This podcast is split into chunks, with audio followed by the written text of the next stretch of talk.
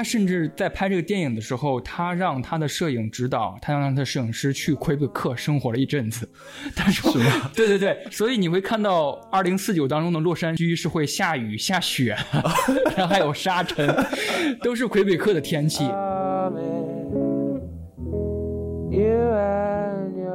他们都是把外国的这种当奇观一样的东西拿来用一用，我们用一用，吸引吸引人，搞搞这种新的元素。其他东西我不在乎，我们都是碾压过去的，都是。对，你们非洲有多穷，非洲人有多复杂，有多麻烦，不在乎，反正你们都是黑人嘛，都长得黑，拿过来用就行了。你们中国人有多复杂，我也不在乎。我们中国人会会武术，好，就就拍武术。对对对，我觉得他们就是这种思维吧，就是。啊，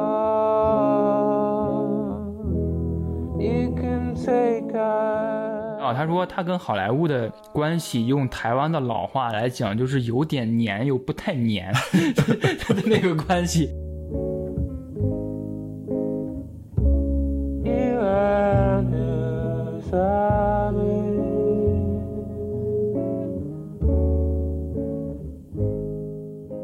Hello，大家好，欢迎收听偶然误差。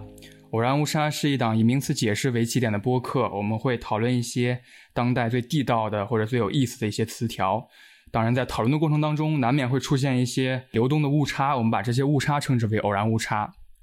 啊，那么这期呢，我们要谈的话题呢，呃，也是一个名词了，叫做旅居者电影。关于这一期的话题，我同样请到了一位嘉宾朋友。大家好，我是于小岛，是一位还算看电影看的比较多、比较喜欢电影的影迷吧。旅居者电影这个词肯定是有点晦涩、有点生僻的。这个词做一个简单的解释哈。其实这个词也是我当时在，因为当时刚看完《沙丘》嘛，然后在查一些资料或者查一些论文的时候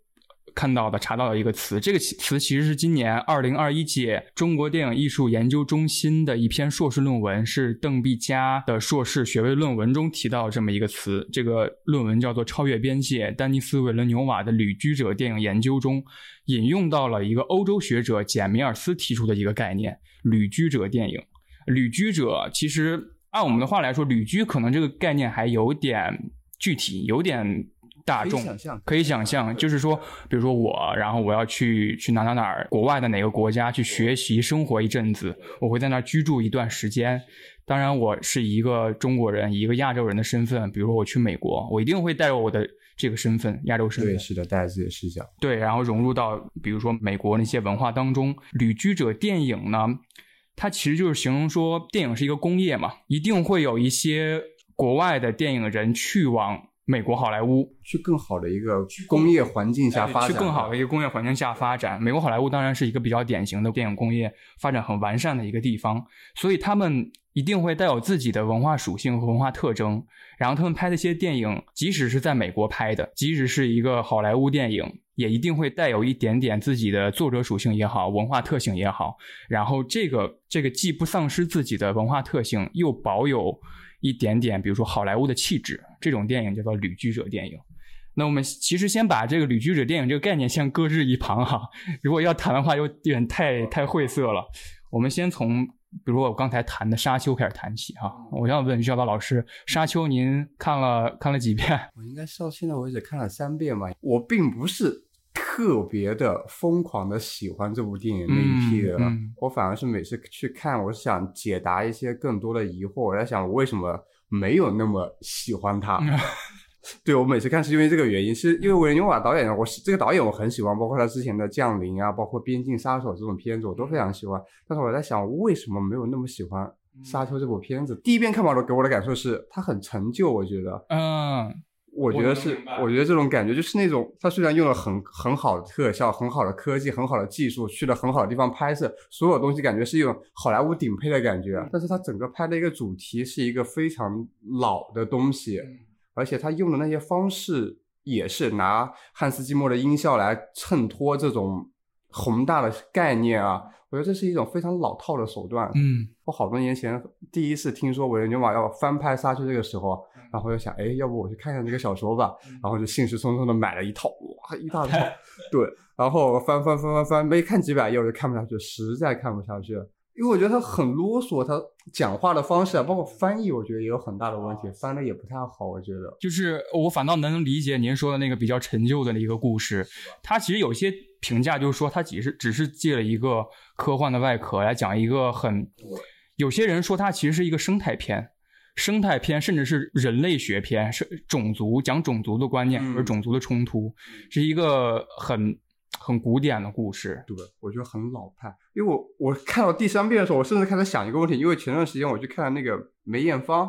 然后我就想起了她当年快去世之前，就还生病的时候，她找到了张艺谋。那个时候张艺谋在筹拍那个《十面埋伏》，啊，然后说梅艳芳想在里面演一个角色，但最后最终没有成型嘛，就没有成功的做到，后来就去世了嘛。然后我就想起了《十面埋伏》这个片子，就《十面埋伏》这个片子，它用了一种非常，因为张艺谋嘛，色彩非常好，摄影也非常好，美轮美奂，所有东西都做得非常极致。但他讲了一个非常无聊、非常狗血的故事。然后当时大家对《十面埋伏》总是统一的批评嘛，觉得虽然拍的很好看，但其实是内部很很烂。然后我对比《沙丘》，我也想，《沙丘》是不是也有这个问题啊？他用了极极好的各种各样的条件，摄影也好，音效也好，他讲了一个很无趣的故事啊。然后因为很多人在面对《沙丘》这么宏大或者韦永瓦这种导演的时候，就开始觉得故事好像不是那么重要的，开始考虑。电影还需要了解故事，还需要去讲故事吗？这种这种话题，然后就一直在这个话题上，我永远绕不过去那个坎。好像对我来说，你还是需要有那么一点点，可能不需要特别好，我觉得你需要有一点点让让人可以吸引、不断看下去的那个故事层面上的东西。韦恩纽瓦之前像《降临》啊。降临，我觉得它其实整个故事也没有那么精彩，但是它有一点点是超出人类的对科幻想象的一个突破，一点点突破。人类是怎么接触到一个外星人啊？外星人创造什么样的文字啊？这些东西是之前整个科幻体系呢很少会去做的，而且是跟以往人类接触外星人不太一样的。以往人类接触外星人什么 E.T. 啊，或者是第一时空接触啊，或者什么之类的，就它是一个有一个类似的。固化的模板，但是降临是不是那个样子的？所以我觉得降临好像还挺有意思的。然后再加上维人用啊其他的各种 buff 加持，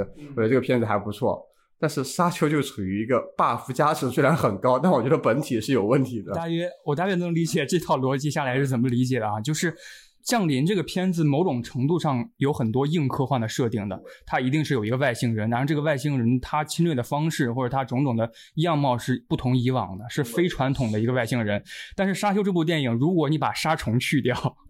就没有一个非常硬的科幻设定了。它的原著也是当时作者是其实观察，相当于报道形式吧，就是研究沙丘，然后对沙丘这种。生态感兴趣，然后从而写出了《沙丘》这部小说。说一个细节吧，还挺有意思的，就是，呃，我当时其实看的《沙丘》是二 D 的版本，上座率更高一些，所以当时张震刚出现的时候，大家是惊呼了一下的，可能是没有事先做任何功课。然后第二个惊呼呢，让我觉得有点值得思考一点，就是保罗，就是甜茶那个演员说了一句中国话嘛。说一句国语，说你什么意思？然后那个惊呼是更明显的。然后其实这个让我有点思考的原因，就是说他们惊呼的原因是什么？在那些普通影迷心中，可能觉得自己在看一个呃 blockbuster，就是好莱坞大片，竟然会出现出现一个中国话，让他觉得有点被讨好的。惊呼那种感觉，但是其实维伦纽瓦并不是要刻意要要怎么样讨好一个某种电影观众啊，他其实解释过，就是说无论是国语或者是任何语言，在沙丘的这个体系、这个世界当中是是非常非常普遍的存在的。非常非常合理的，就是这个宇宙是无限、非常非常庞大的。我能理解维伦纽瓦这一套说法，其实包括整个沙丘，因为它确实是一个非常大宏大的宇宙，各种各样的种族啊、人类啊，嗯嗯。但是回归到电影是个商品这个本质上，是我还是。有点怀疑是刻意加入了中国话，是不是有点讨好中国市场的意思？这是我会有点这个怀疑的。对我也有，其实有点怀疑，因为他当时一个采访说用为什么要用张震，然后他的他的回答说啊，我非常非常喜欢张震，我从很多王家卫的电影中都那九十年代中我都看到张震，我就非常喜欢，然后就产生了一个思考，然后去查张震，其实在九十年代王家卫的电影当中 也就春光乍泄，维伦纽瓦可能只是对。有一个模糊对张震的概念。看到张震解释的版本是说，他们当时一起那一年在戛纳当评委吧，好像是。然后两个人共同认识了，然后说的是当时维伦纽瓦也没跟他说合作什么之类的，但只是有了个 email 啊，大家就互相有交流这种，后来就莫名其妙问了张震要不要演这个片子，然后张震很高兴的答应了。嗯，但我觉得这些都是一些采访中的客套话吧。其实还有一个细节，我我我印象很深刻，我记得很深，可能会跟维伦纽瓦的一些创作谈有一点点关系。当中他在那个沙漠星球嘛。就是厄崔迪家族后来去那个沙漠星球，其中有一幕是保罗去领地外面有一些弗瑞曼人，有一个人在给一个椰枣树浇水，他们产生了一些对话嘛。然后那个对话中当中有一句话是他说这是一个古老的梦。我觉得整个整个电影其实就是一个古老的梦境的感觉。其实我在意的一点就是那个椰枣树，因为它是很具体的一个椰枣树。我设想过，呃，我我在看沙丘的电影。我在看一个科幻大片，它即使呃里边种族呃设定没有那么详细，或者是科技没有那么发达，但是一个植物，你真的是用一个现在还有现存在人类星球上的一个椰枣树来作为一个一个生物吧。然后我就后来去查了一查，就是椰枣树这个，它其实是一个蛮曲折的一个文化产物，在零几年、零三年、零二年之前，它是在阿拉伯国家。非常非常高产的一个植物，甚至是出口到世界各地的一个一个产物，就是椰枣这个东西。对，产椰枣非常非常甜。我记得我爸他去国外出差，迪拜还是什么，然后他带回来很多椰枣，然后他当时说说迪拜的那个公路两旁长的全是椰枣树，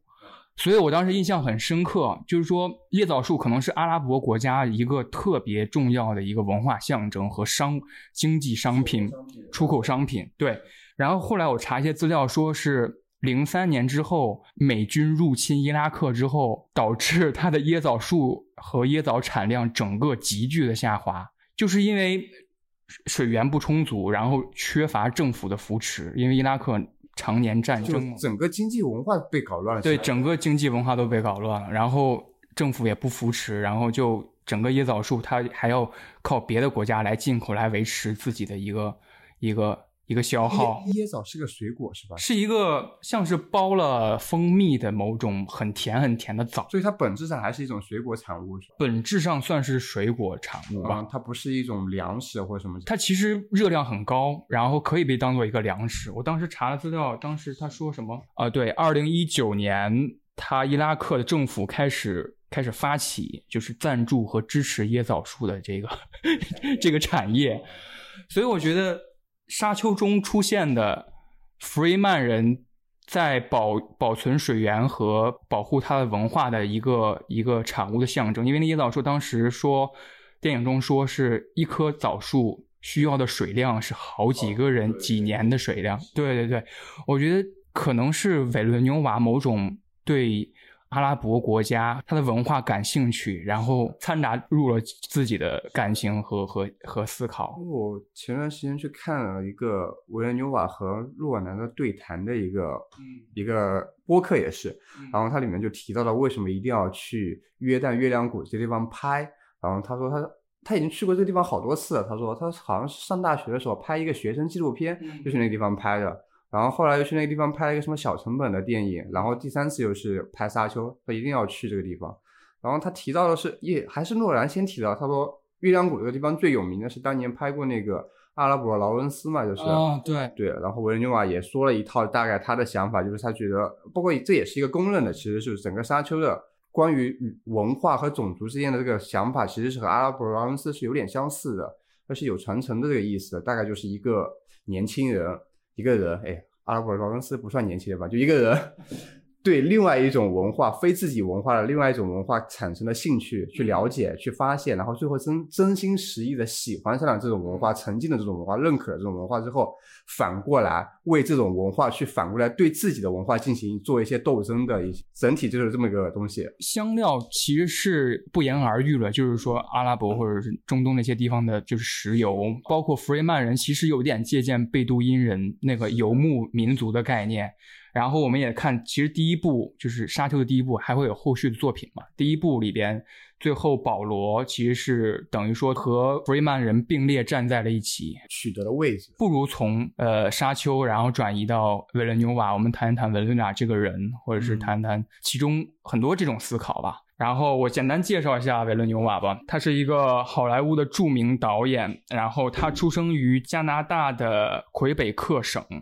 然后我其实对魁北克省想做一个简单的介绍，因为我觉得这个这个省份特别有意思。对，是的，文化。因为在回看维伦纽马长篇作品的时候，在魁北克拍的嘛，竟然不是英语，法语是法语的。然后这就涉及到魁北克很重要的一个文化特征，它是。人口有八百多万左右，百分之七八十以上都是法裔，因为历史的一些原因，所以他们的主流语言是法语。英语其实相当于他们的某个非主流语言啊。对，就我刚才提到，我去看维恩纽瓦和路瓦那次对谈的时候，听的是播客嘛，我发现。我听不太明白维伦纽瓦在说什么。维伦纽瓦自己也说他的英语很差，因为他是一个法语语系的。所以有一些报道上，呃，很有意思，说到魁北克这个城市，就是说到一些留学生，也说留学生去魁北克留学，自己的想法是去北美留学，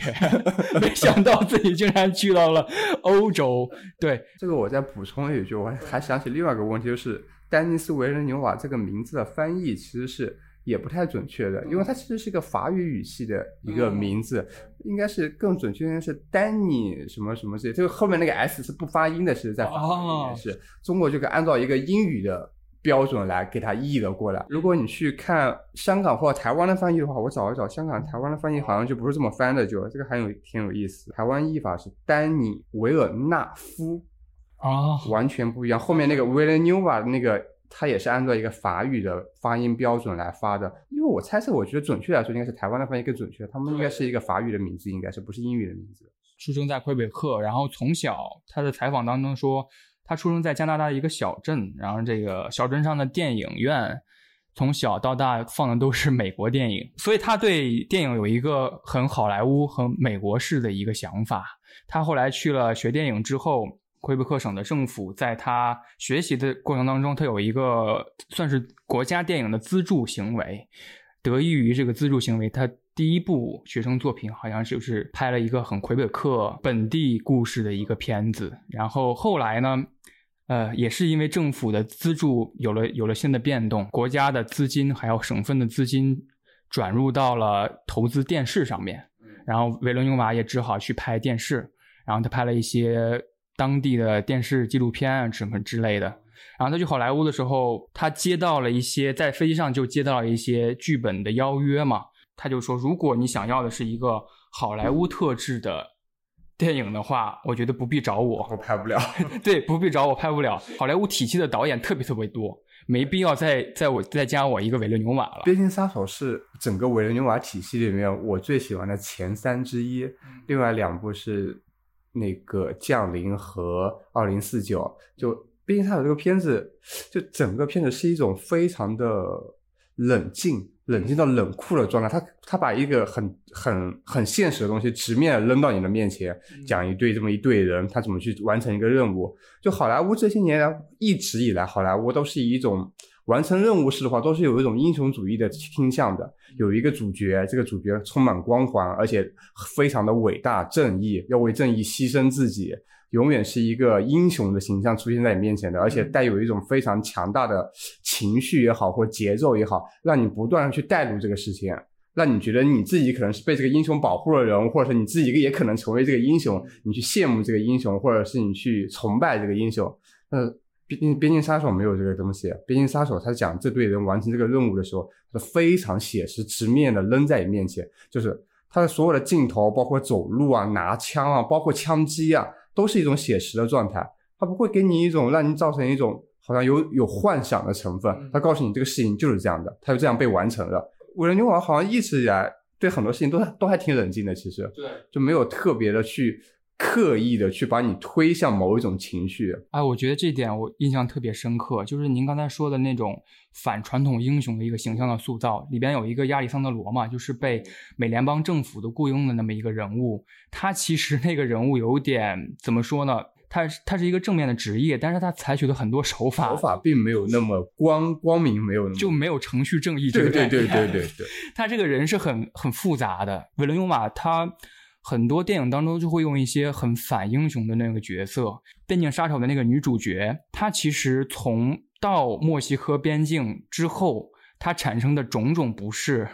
都是因为自己的这个身份到了这个城市之后发生的种种不适。从最开始坚持到现在的那种程序正义的那种军队文化，然后到墨西哥边境，到一个边境城市完全不适用。整个边境城市本来就是一种两种文化互相交融、错乱的一个环境，这个环境底下的话。你完全坚持美国那一套是行不通的，还挺迷人的地方。我觉得这种混乱的地方。And she came on very quickly. What do you want, Kate? What would you like done here? I want to follow some semblance of procedure. That's what I want to build a prosecutable case. We prosecuted more felony drug cases in this region last year than in the two previous years combined.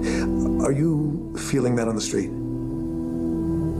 No. I just admired the character. I thought she represented that morality in an amoral world. And I think to see that line and that person disintegrate over the next three days was going to be challenging, and I was excited.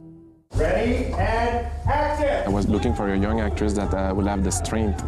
and the ability to portray an FBI agent that will be believable, someone that without losing her femininity. Yes. And I knew that uh, Emily, she had that inner strength that I was looking for. It's uh, also a very tough part because as the witness of this uh, operation, she has to do a lot of things in her eyes without saying things. She has to make the audience understand the the path of her character. And uh, Emily has a very precise and 对，而且其实还有一个特点，就是《边境杀手》和《理工学院》有一个非常显著的特点，就是用一个女性的角色，嗯，来作为主角。其实《边境杀手》当中，他以女性角色作为一个主角，不仅仅是一个身份上的一个错位，他的一个不适感，还有一个不适感就是一个女性角色在边境军队其实是完全被一个很男性、很男性的、很男性力量包围的那么一个概念当中，是两种文化，一个性别文化，一个是地域文化的一个冲突，嗯，还有。那个降临当中，其实也是一个女性科学家来主导这个，来主导整个故事，而且她那个不适感是，也是一个，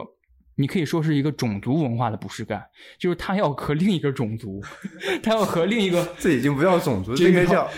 另外一个生物，生物，另外一个形形态的形态的东西要对话，要建立对话。是的。然后理工学院当中呢，其实也也有一个女性角色在主导的一一部分故事线，然后那个女性。就是在理工学院当中学科研的，就是科研，甚至说理工科。哎，提到这些词，可能大家都认为都是理工男啊什么的。学文科的女生比较多，学理工的男生比较多。那个女主角也是在理工学院当中学很尖端、很硬核的科研的那么一个女士。她的她那个电影中当中的一个反派，就是一个极端反女权的一个男的。然后他是一个暴徒，他闯入到了理工学院当中，射杀了所有的能看到的女性，他然后最后自杀了。而且这这是个真实事件改的，是吧？好像是，因为他最后字幕滚动会说 “in memories of”，就是为了纪念谁谁谁，可能是某某些冲突当中丧失的那么一些人。我觉得维伦纽瓦身上的旅居者电影性，可能一部分就是说他会带入很多。不同地域的文化，嗯，然后现实中存在的各种冲突，而且他很喜欢呃边境，嗯，甚至他喜喜欢中东，对，他之前拍的那个叫什么《焦土之城》，焦土之城，对他也是来到了一个，他是一个，他电影当中其实是一个虚构的城市，是的，大家都能看懂，那是一个在讲什么地方的一个什么的故事，在一部分在用好莱坞的镜头语言或者是那种。那种制作工业在制作电影的同时，他也带入到了很多自己的对于不同文化的思考。我觉得这是很有意思的。嗯，或者说，其实，在好莱坞的语系下，其实还是有那么一部分人在坚持着去寻找这种文化之间的一些交融和不同之间的，而不是简单的去碾压另外一种文化。嗯，哦，这这种。这种人一般都能成为大师，我觉得 有这种思考的人的话，我觉得确实都不容易，尤其在好莱坞那么一个强大的语系底下。所以当时提好莱坞，呃，提旅居者电影这个概念的时候，当时那个欧洲的学者，其实就是他说，在电影工业发展的鼎盛的时期，好莱坞是被很多电影人。当做第二故乡，嗯，就是我来到这个地方，我把他乡当做故乡，故乡。但是他们还有另外的故乡，就是自己真正的故乡。其实想起，要我人的话，一直没有去好莱坞的话，一直在加拿大混的话，可能现在他可能是一种欧洲独立导演那种概念的一个导演，我觉得类似于 PTA，我觉得有点像，嗯。可能会有点他那种味道，一直往欧洲送电影嘛，可能在自己本土没有那么受欢迎，在全球也没有那么大的影响力，但是会有一小部分粉丝非常着迷的那种味道。然后他去了好莱坞之后，他又没法马上成为像类似于马丁斯科塞斯啊，或者是卡梅隆啊这种水平的那种，在艺术上和在商业上都能获得极大的号召力的这种导演，所以他属于一种两种之间夹在中间的一种感觉。中间态，对对对，您提的有几点很有意思，就是说到 PTA 这个导演嘛，他跟那个呃 Radiohead 的关系，那个乐队关系特别好。然后 Radiohead 是一个非常具有英国性本土文化的一个对英国乐 队，然后他他和 Radiohead 合作也好，甚至用了他很多他那个吉他手那个绿幕嘛，嗯呃 Johnny Greenwood，然后用他编曲了自己的《魅影逢将》，还有编辑其他电影。我觉得其实 PTA 身上的欧洲性是蛮 蛮很强的很强的、深刻很深刻的。对对对。然后呃，您之后谈到了那个中间态这个概念嘛，当时出现旅居者电影这个概念的时候，其实是在讲呃第三世界和第一世界的某种隐喻。之间的差别。之间的差别，因为比如说美国好莱坞工业，它完全属于一个第一世界的一个一个电影产业，很多第三世界的国家。经过了，比如说，就是世界贸易协定签订之后的一个全球化流动，然后第三世界能够来到第一世界去拍电影、拍好莱坞电影。但是呢，韦伦·尤瓦其实是第二世界的人，他是加拿他是加拿大人，然后对他他身上的那种中间态，呃，我觉得是比较鲜明的，比较鲜明，他他运用了很多电影手法，也都是有一点隐隐约约的在隐约这种中间态，就比如说天气的变化，然后音效的变化，他很喜欢用一些巨大的一些沉默物，然后会用一些巨大的空镜，比如说《沙丘》或者是《二零四九》当中，对您您感受一定很深，巨大的这种，嗯，我我一直会把它理解为是他他拍摄这些镜头是想把你带入某一种氛围，就是很空的东西，可能这一秒这几秒钟一个比较长的镜头，然后这几秒钟你其实也没有你作为一个观众在这好像没有什么其他事情可干，因为它没有剧情的发展，你没有什么就是静在这里一个空的镜头，然后你就慢慢慢慢的陷入这种情绪之中是去的。呃，刚才提到那个《焦土之城》，它没有刻意要描画描绘一个国家、一个城市。其实最有这个特点的，其实是《银翼杀手二零四九》，就是它那个城市，他说是洛杉矶，但是你完全看不出任何洛杉矶的特点。对他，甚至在拍这个电影的时候，他让他的摄影指导，他让他的摄影师去魁北克生活了一阵子。他说：“是吗？对对对，所以你会看到二零四九当中的洛杉矶是会下雨、下雪，然后还有沙尘，都是魁北克的天气。他刻意模模糊了第一世界的城市，它甚至模糊掉了城市这个概念。这个概念，我觉得这些手法是它某种对于强大的第一世界的资本主义国家它有点不是很信任，或者是不像很 很想要趋同的那么一个想法。而且这也是它的优势所在。我觉得它在好莱坞这么个环境底下保持那么一点点很不一样的地方，我觉得是个非常大的优势，是一个。嗯，对这，种坚持的话也不容易，可能确实。那个沙丘电影当中，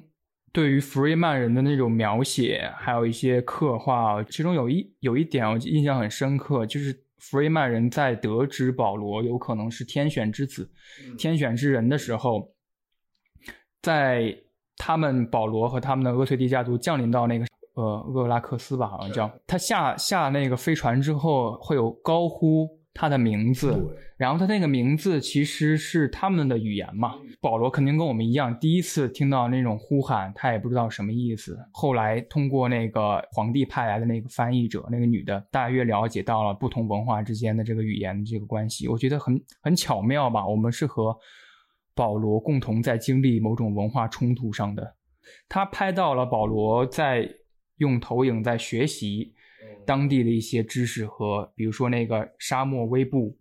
也是我们和保罗一起学习得知的。他可能邀请，甚至我们这种旁观者，也算是另一种文化的感受者，来感受沙丘弗瑞曼人的文化。我觉得蛮神蛮奇妙的。其实我们刚才其实总结了一些旅居者电影的一些特征，就是他在不丧失自己文化身份的同时，只又会有一些又会在比如说好莱坞的气质下完成一些电影。不如我们可以谈一谈拥有这种旅居者电影特质的一些旅居者电影人吧。我当时提这旅居者电影这个概念的时候，于涛老师先想到的是谁呢？李安啊，对，第一反应绝对是李安啊，绝对是李安，非常厉害的一个旅居者了。如果按这个归类的话，从一个台湾带着一个东方的文化的氛围。包括这些年都开始走向了好莱坞这种追求技术、追求更先进的视听语言方面这个角度上去的，李安就这么一个很典型的这种从台湾文化到好莱坞的一个旅居者电影。对对对对对，李安在形容自己的时候，他其实在。加了一些标签，他他说自己不仅仅是台湾和美国了，他说自己是台湾、香港、美国、大陆整个的一个很多标签加持的一个人。然后他在那个《十年一觉电影梦》的里边，其实有很多谈到了这些文化冲突方面和身份认同方面的一些东西，我觉得非常有意思。断背山为什么是一个西方式的整个制作工业的一个片子？但是为什么？怎么说？有点柔美，有点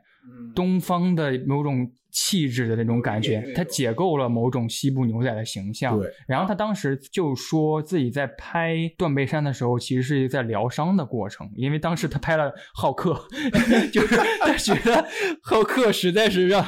倾尽了他所有的气力，拍出了那么一个片子。聊到《浩克》的话，其实说起这样的话，李安其实当时也是在好莱坞的话语体系底下。有过一段时间的阵痛或挣扎的，就浩克就是非常典型的那么一个例子嘛，就是，对，可能当时也想着拍个大片啊，多赚点钱也好啊，提提名气也好，就各种各样的原因吧，现实各种各样的元素，说我们就干一个那么一玩，后来发现干出来是那么个东西，对对对，然后他说自己拍断背山。的节奏和章程是按照自己拍推手的 那种感觉来的，就是拍的很慢很缓，然后很按自己的意思来。然后他觉得拍完断背山之后，自己的伤差不多疗愈过来了。没想到断背山能够赢得那么大的那么文化反响吧？这是这是他觉得是值得思考，我也觉得是一个值得思考的地方。就是他身上的旅居者电影性是是非常显显著，可能他自己发现了。这一点也对对对，而且我记得当时戴锦华老师曾经形容过李安的那部呃《卧虎藏龙》，他就说，呃，对于国外来说这是一部外语片，但是对于呃中国来说，《卧卧虎藏龙》也是一部外语片，我觉得非常有意思。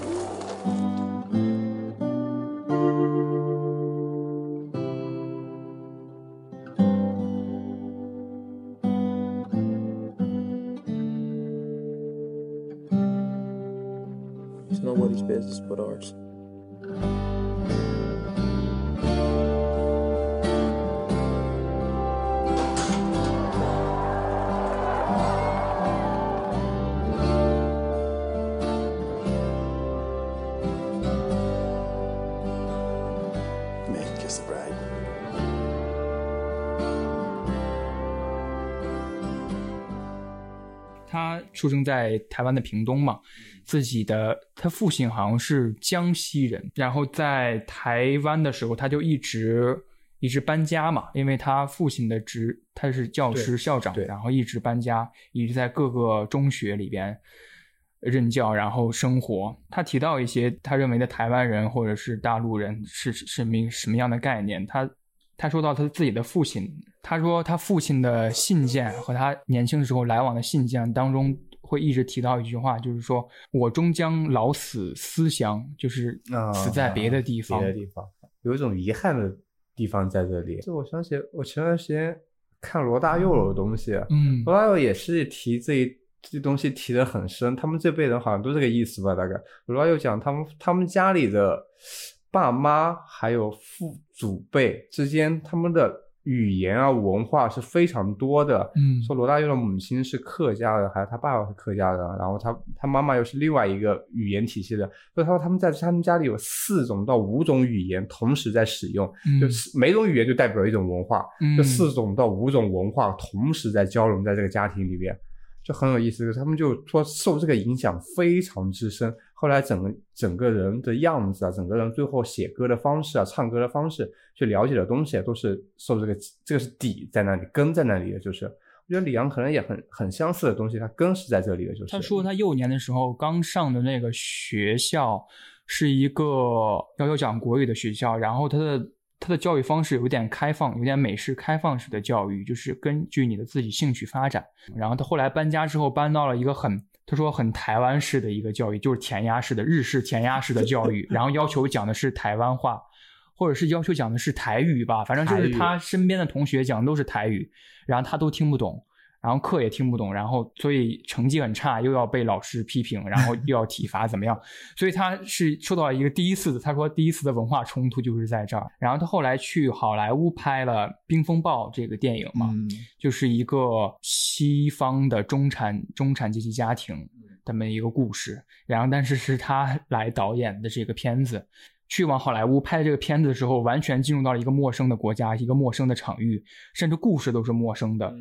他只能以现有的经验和文化记忆来指导这部片子。当然，平时他会接到很多剧本嘛，都是好莱坞给他发的剧本。然后他说他不想拍，他他跟韦罗纽瓦发出同样的感叹。他说，好莱坞片场的剧本就像是一个打不沉、攻不破的战舰一样，他就是那样子的，没有导演没有什么可创作的空间。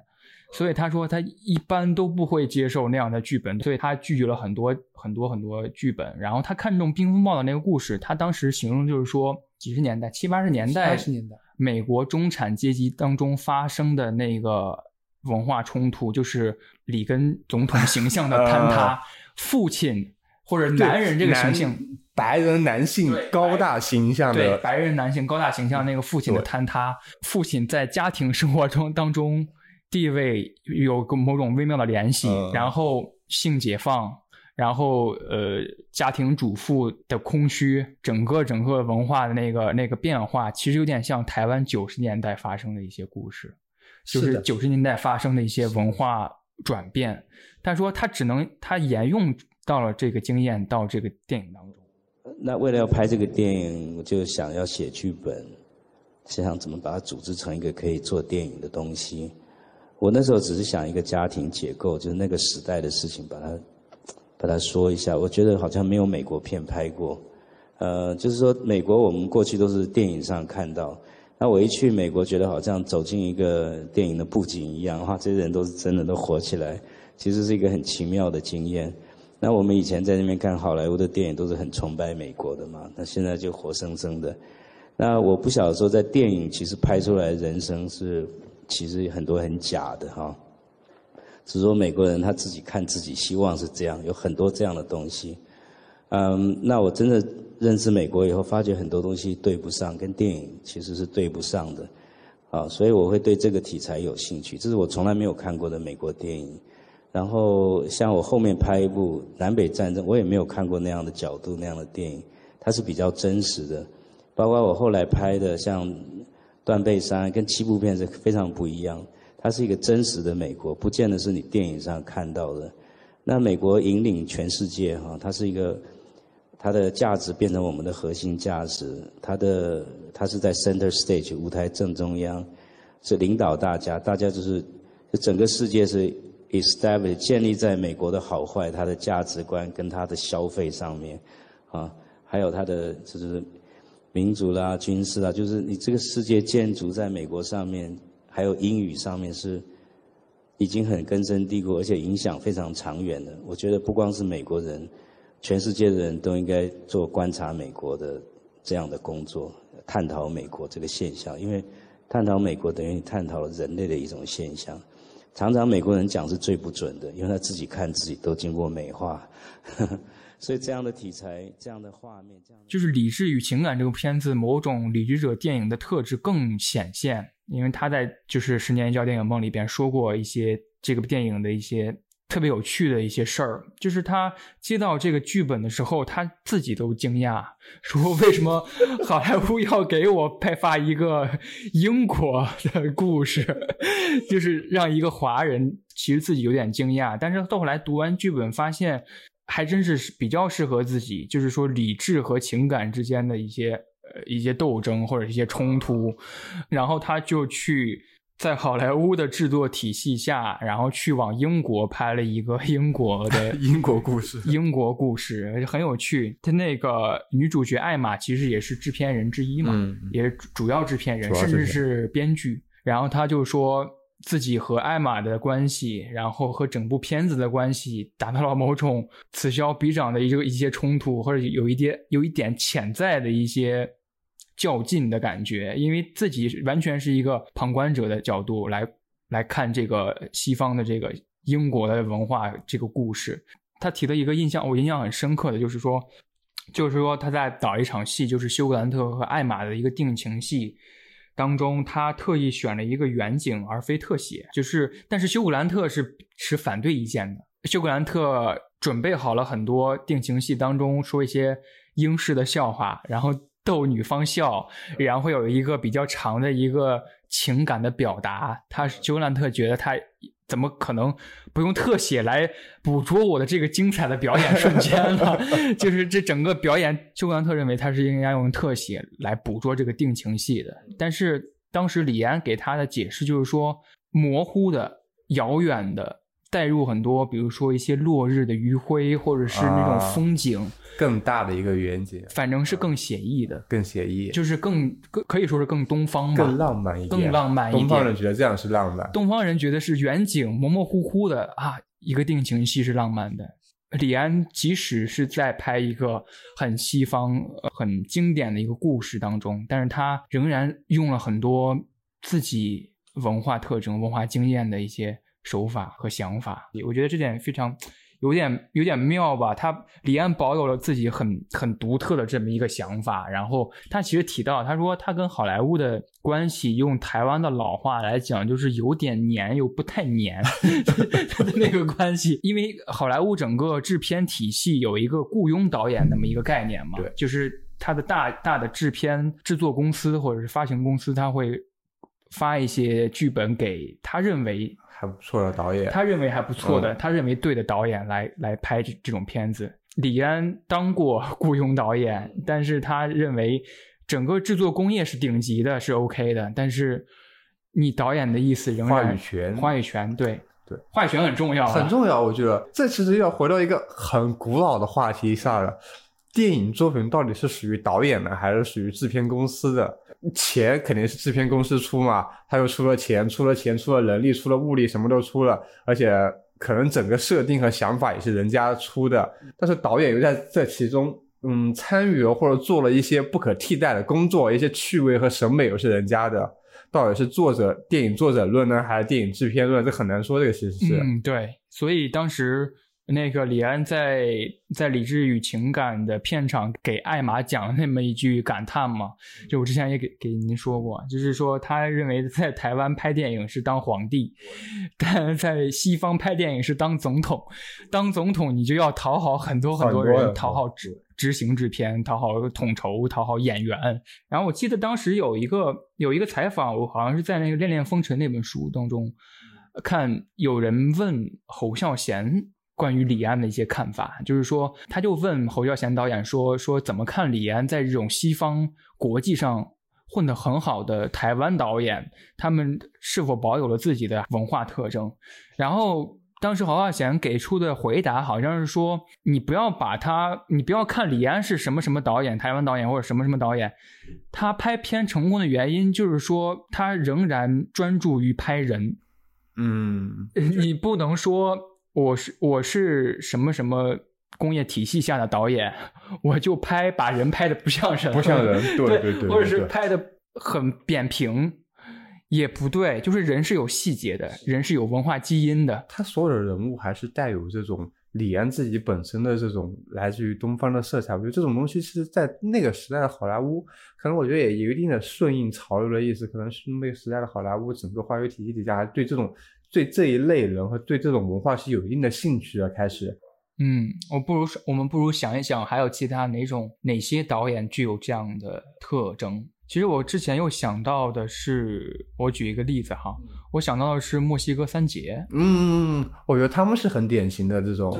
旅居者电影，对，旅居者电影人，就是比如说阿方索卡隆。其实我其实还想说，他拍《哈利波特与阿兹卡班的囚徒》，我甚至都觉得他加入了很独特的作者特性。我觉得是有的，跟其他几部是不太一样。哇，《哈利波特》的这一部跟其他几部都很不一样。这一部好像是不是可以理解为他已经不是那么的偏向于仅仅仅偏向于儿童片的意思？对。但是到这一步开始，我觉得可能是偏向于更深的一点思考，或者是关于人之间的一些关系的去处理的东西的。嗯，然后不仅是阿方索卡隆，然后三杰的三兄弟，还有亚历杭德罗冈萨雷斯嘛。巴比塔就非常典型的是一种多文化、多元种族啊，或者是文化的一个融合的东西了。我觉得是。对对对，摩洛哥、墨西哥和日本三个地方。对，而且它本身这个名字也是巴别塔这个东西本身就是一个。原来觉得人类所有种族文化语可以共通语言，大家都可以互相交流。后来发现还是不行，对，还是有语言的障碍。对，还是有语言的障碍。因为可能我也不太了解，没有特别了解墨西哥文化。但按这三个导演的风格来看的话，我觉得确实是好像很难看出来一个墨西哥人的对本土文化是什么样的。好像印象中墨西哥就墨西哥菜 taco。然后再要么就喝点可口可乐，好像都是美国扔过去的垃圾的感觉，好像都是。对，有点它夹在南美和北美中间的一个状态。是的，我觉得《荒野猎人》是一个蛮有特征的一个电影，就是小李演那个角色完全丧失了一种语言，他在跟另一个种族、跟那个熊进行了一个搏斗。搏斗，语言可能也是墨西哥三杰。的电影当中不可或缺的一个文化符号，嗯，陀螺的水晶物语，他们是另发展了说另外一套交流方式，是不是有点类似于这种墨西哥人去美国之后，他们有这么一种，我们都是老墨过来的人，我们都是，他们就有一种互相之间在一个异域文化底下，他们有自己的一种交流方式。其实说到了一些具有旅居者电影特性的一些人，电影人，一些电影。我们不如举一些反例，就是说，它虽然是一个在别的国家拍的一个电影，但是它好像曲解了文化特征的一些作品。我我我首先想到的哈，我我可能觉得上汽 有可能它是一个会充满一些东方主义元素的一个，还是好莱坞体系的一个电影。因为上期还没有上嘛，大家也基本上都有看过。我只看过一些其他台湾影评人或者是香港人讲述了一些东西，按我所得到的信息，致敬了很多香港老一派的武打片的色彩的东西。导演本身就非常着迷这种香港老派的这种武打片、动作啊什么之类的东西，所以它设计了大量的类似的动作设计。可能不以上戏这个具体的电影来说，退一步就说，它其实很多漫威的。嗯，漫威体系的电影，或者是迪士尼体系的电影，他们其实就没有导演性的，其实就以制片体系为主嘛，以漫威宇宙为主，所有东西都得给都得给漫威宇宙让步嘛。嗯，然后他们比如说加上了类似黑豹这样的，加了一个非洲元素的故事啊也好啊，或者是加上汽啊这么一个中国元素的故事也好，他们都是把外国的这种。当奇观一样的东西拿来用一用，我们用一用，吸引吸引人，搞搞这种新的元素。其他东西我不在乎，我们都是碾压过去的，都是。对，你们非洲有多穷，非洲人有多复杂，有多麻烦，不在乎，反正你们都是黑人嘛，都长得黑，拿过来用就行了。你们中国人有多复杂，我也不在乎。我们中国人会会武术，好，就就拍武术。对对对对，我觉得他们就是这种思维吧，就是。而且甚至是，就不仅仅是当奇观吧。甚至一个国家或者是国家文化化成了一个电影符号，就是当做一个故事的发生的背景而已。其实我觉得《零零七》系列当中的一些电影，甚至是《碟中谍》啊什么的，他们可能也会把就成为一个。好莱坞的一个标准的电影生产者而已，大片拍摄嘛，一定要去多个国家取景，对对对，一定要在他们国家的街头跑一跑，对对对，撞坏一些。而且他们还老喜欢用这种特别大的字母卡一个全屏字母，摩洛哥，对对对对对。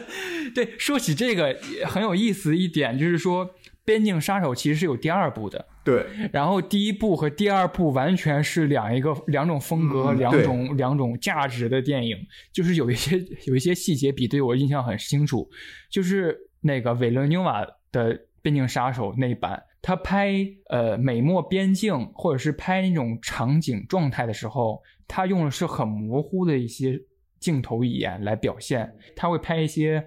比较模糊的边境的一些墙围墙，但是在《边境杀手二》里边的一些刻画城市和场景的镜头当中，就会有一个一个航拍的巨大的一个远景来拍一些楼、国家符号的一些楼和和和地标。对，感受或者是表现手法完全的不同，完全会导致了电影气质的两个方向。哦，其实我还想起一个要讲旅居者，还有一个非常典型的人，其实是那个。维姆文德斯，哦，维姆文德斯是个全球旅居者。对，他虽然是个德国人，但他年轻的时候，他年轻的时候特别想去美国拍电影，因为他从小是看美国电影、听美国歌长大的，所以他对美国文化、美国摇滚啊那一套、美国西部啊那一套非常羡慕，非常想要。他特别想自己成为一个美国人，嗯，然后他就一直想去美国拍一部电影，然后后来他就独自去拍了德州巴黎。然后去德州这么个地方拍了一个，又有点像美国故事，又有点像欧洲风味道的东西。甚至德州巴黎这个名字就隐喻了它电影的风格。对对对对对，就是两个一个融合的状态。然后后来就大获成功。然后再后来，文文斯就是一个全球旅居的状态，不仅在美国拍，在去澳大利亚拍，去日本拍。其实刚才我们其实在提就是旅美的导演嘛，就是还有我其实想到是。另一个就是吕英，我想到的是那个希腊仔，嗯，就《圣路之死龙虾》的那个导演，他是一个欧洲的导演，然后他后来去英国拍了《宠儿》，对的，就拍了英国贵族一个故事。然后当时问其他原因，就是说他特别喜欢库布里克，然后我们会在《圣路之死》或者是其他一些电影当中会看到他用一些库布里克式的手法和镜头。其实很多小国家的。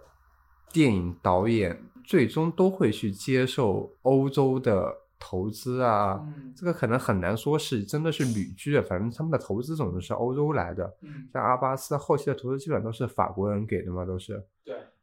然后阿巴斯后来不是也去法国拍过电影吗？包括还去日本拍过电影。对，《如沐爱河》。那如果这样说的话，我想到了那个谁，维斯安德森。嗯，他算是。他算是旅 旅法的电影人吗？他是一个美国电影人，但是他《犬之岛》是一个日系日系故事，日系故事。对，然后后来那个《法兰西特派》虽然还没有上映，但是是个法国故事，是一个法国血统。他在印度拍过啊，那个什么《穿越大吉岭》，穿越大吉岭，对对对对对。没法准确定义为它为一个旅居电影，只是它的电影元素比较丰富而已。元素比较丰富，对我觉得对它不不能完全算是旅居者电影。很简单的去区分对旅居或者非旅居电影的话，就是你当你去拍一个别的国家或者是别的文化的电影的时候，你是不是用了这个国家的语言？嗯，就比如说所有的好莱坞电影的话，去拍德国二战也好，去拍中国也好，拍日本也好，拍中途岛战争啊什么的好。主要视角和语言体系都是以英语为主的。就寡姐演的那个德国二战片叫什么？Jojo Rabbit 啊，Jojo Rabbit，对，那个片子是一个讲一个在德国二战期间犹太人遭遇的一个故事。对对对，全程所有的全是用英语的。对，就我觉得非常疑惑这样的事，因为我觉得德国演员或者是能说德语的演员在美国发展的其实非常多优秀的演员，为什么不能找一个德裔演员来用德语来表达这个故事呢？啊，对你这个感，这个割裂感让我一下子想到了一个我的观影行为，就是我看切尔诺贝利，嗯，切尔诺诺贝利 HBO 那个剧集，它全程是用英语来讲，但是它发生在苏联，苏联怎么可能？我就觉得哇，割裂感特别严重，特别严重。我们今天其实是从 《沙丘》这个电影聊到了后来。李安和呃墨西哥三杰的各种具有旅居者电影特性的那么一些电影导演和作品，聊得非常开心。谢谢于涛老师今天参与我们的节目。我们从维伦纽瓦呃开始聊起。维伦纽瓦本身是一个魁北克省呃出生的人，然后后来去了好莱坞，在好莱坞发展出了自己的一个电影轨迹。到现在的这部《沙丘》里面，我们已经看到他很成熟运用技术的一面。也看到了他一以贯之的对于不同种族之间冲突文化的思考，然后对于国别概念、边界概念的自己一些思考。我觉得他用了很多那种风沙、雾气，或者是各种模糊的场景和空镜，来描绘一个国家与国家、种族与种族之间的一个模糊态吧，就是一个风墙的概念，就好比是一个。墨西哥边境会筑的那种很具象的墙，嗯，但这些风墙也是一个在不同国家文化之间出现的壁垒，不管是语言也好，不管是这些环境也好，呃，我觉得非常有意思，也感谢大家今天收听我们这个聊的越越聊越散的节目，好，谢谢大家。